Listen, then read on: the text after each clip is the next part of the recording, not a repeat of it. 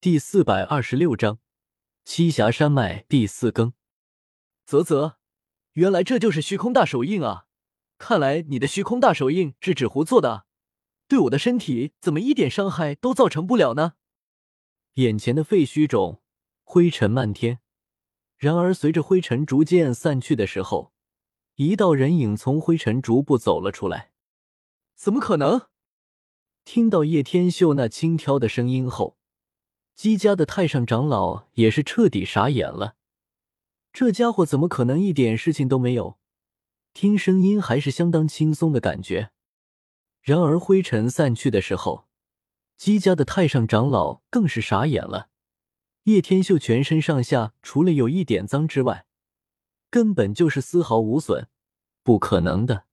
明明自己都已经看到了，打中了这家伙，就算是与自己同辈的那些太上长老，中上姬家的虚空大手印，都很难有说丝毫无损的，多少都会有造成伤痕，并且还是重伤那种。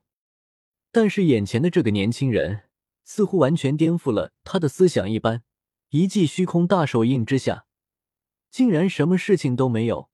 立马让的太上长老顿时传来了一阵无力感的感觉。你出手完了，也该轮到我了。其实本来你是可以不用死的，可惜啊，怪就怪你太蠢，自以为能打得过我，发现我了沉不住气来找我。不过为了这个秘密长存于此地，所以也只好把你的性命也存放在此吧。叶天秀轻轻的说着一句话，似乎在说着什么微不足道的事情一般。轻轻一挥手之下，room，一道光幕四散而开。下一刻之际，太上长老直接以满脸惊愕的表情，全身竟然被四分五裂开来。太上长老看了看自己的四肢，竟然飘散在半空之中，却没有鲜血飞溅而出，未免是太过奇怪了。而且不仅如此，竟然还感觉不到丝毫的疼痛感。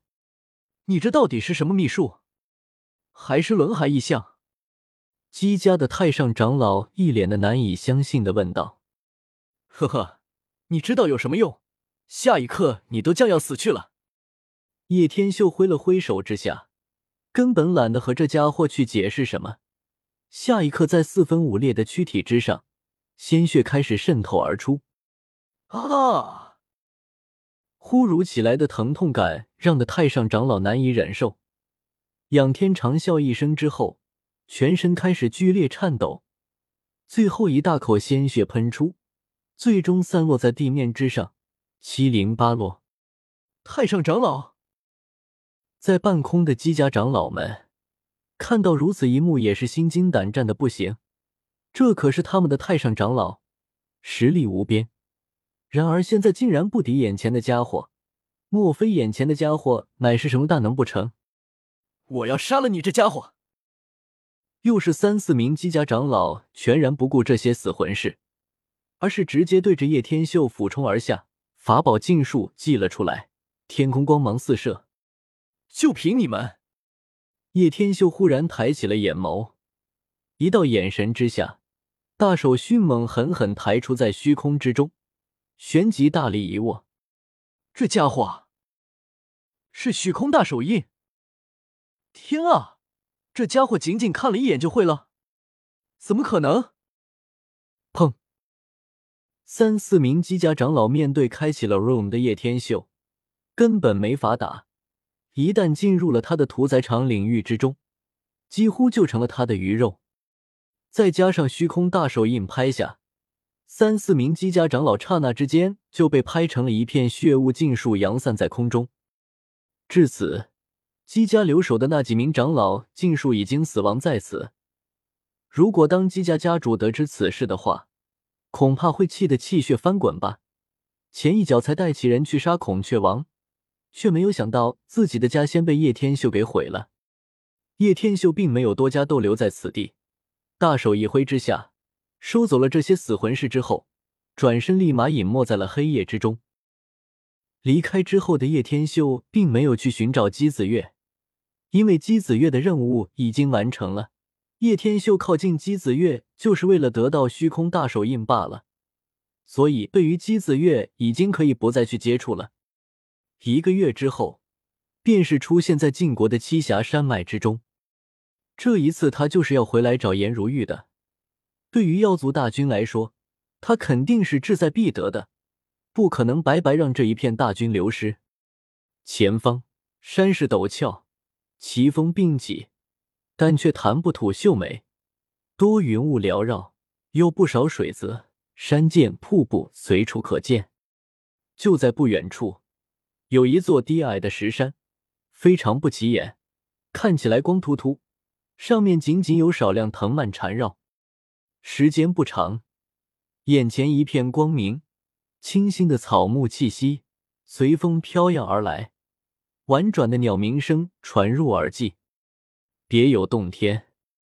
这是一个花香鸟语的世界，如诗如画，植物翠绿，湖泊清澈，小河如玉带，远处山峦点点，若隐若现。这是一片生动的世界，这里不愧是妖族安居的地方。果然，一层接一层，并没有这么简单进入的。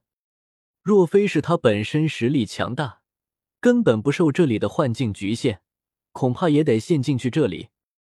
这片空间犹如净土，各种动物遇人不惊，五色鹿悠闲的芳草地间走动，仙鹤就盘绕在头顶上方。有只白兔竟窜到了叶天秀的怀里，这让他哭笑不得。终于舍得过来找我们了。颜如玉忽然出现在不远处的净土上，一如既往的完美无瑕。只不过此时此刻看着叶天秀的眼神有点传情的感觉。怎么，这么久没见，我是不是又想我了？眼神都带上含情脉脉了。叶天秀忽然轻笑了一声。调侃起了颜如玉起来，你的事情我也听孔雀王说了。话说起来，你可真了不得，竟然将孔雀王都击败了。你之前一直带着姬子月，到底是所为何事？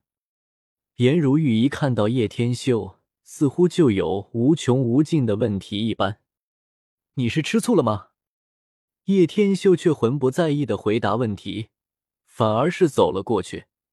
大胆的伸出大手，搂住了颜如玉的轻纱，挽住了不足盈盈一握的腰肢，淡淡笑着问道：“你若是再不放开你的手，我会杀了你的。”颜如玉眯起了双眸，她的身体还从来没有男人敢碰过，眼前的这家伙可真的是越来越放肆了，敢这么对待她，不如就来试试，是你先杀了我，还是我先把你给办了？叶天秀全然不在意。本章完。